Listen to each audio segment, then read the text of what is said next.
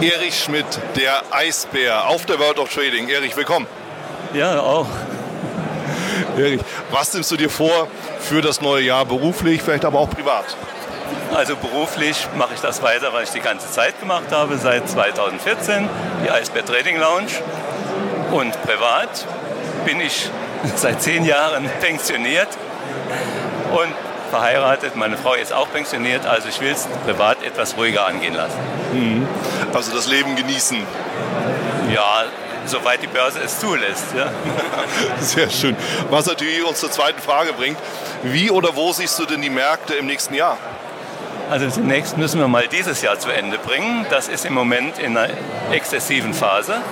Hängt alles im Prinzip ab, ob der Trump und der Xi dieses Handelsabkommen unter die Decke bekommen. Dann dürften wir beim Dow nochmal einen Sprung über die 28.000, 28.159 bekommen. Und dem DAX traue ich dann auch zu, dass er zumindest mal das alte ATH bei 13.000, ich glaube 569 war das, überwinden kann. Wenn nicht, oder die nächste Woche ist halt eine kritische Woche, weil wieder nach dem Verfalltag, der ja künstlich hochgehalten worden ist und die Kurse halt auch extrem hoch sind, ist ein Rücksetzer zu machen bis auf, ich schätze mal, 12.600, so in der, in der Range. Ja? Aber dennoch gehe ich davon aus, dass die Märkte sich erholen. Im nächsten Jahr wird es etwas schwieriger, da müssen wir die erste Börsenwoche abwarten. Da gibt es immer die zwei Optionen, Abverkauf der äh, erzielten Ergebnisse und dann so um den äh, Verfalltag vom Januar zieht es dann wieder an. Oder es geht exzessiv weiter und dann kriegen wir aber so um den März rum eine Korrektur.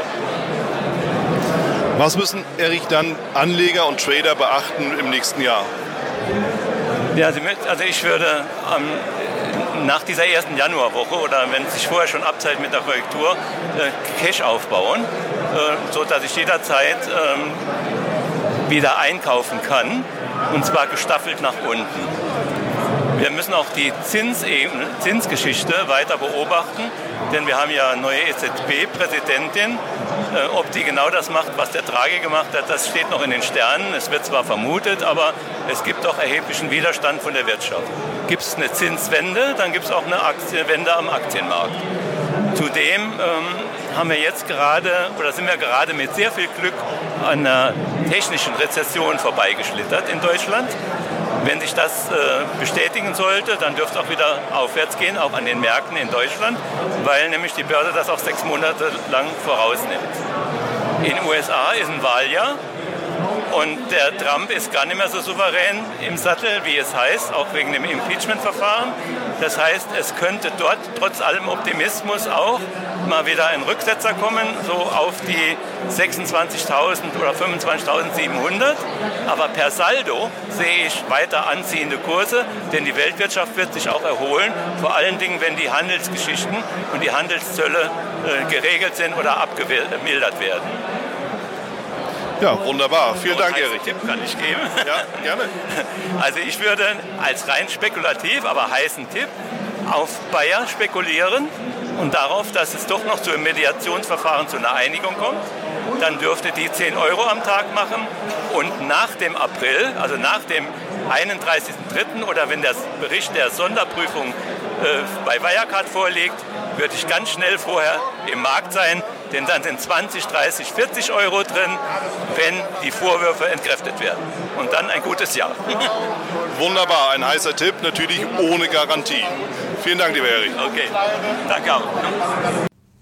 Das war's auch schon wieder hier im Torero Trader Insights Podcast. Ich freue mich, dass du dabei warst und ich wünsche dir natürlich viel Erfolg bei der Umsetzung der Impulse denn äh, wenn wir über Impulse sprechen, dann heißt es natürlich auch für dich, dass du überlegen musst, wie kann ich das in meine persönliche Praxis am besten auch umsetzen, adaptieren und dabei halt eben alles Gute, viel Erfolg.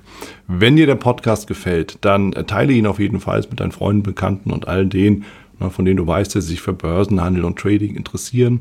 Hinterlass mir gerne auch eine Bewertung oder schick mir eine E-Mail, wenn du mit mir in Kontakt treten möchtest. Folge mir auf Facebook und vergiss nicht den Newsletter zu abonnieren der Torero Trader School, um eben immer auf dem aktuellen Stand der Dinge zu sein, was Veranstaltungen, Ausbildung, Schulung, Vorträge oder auch neue Artikel angeht.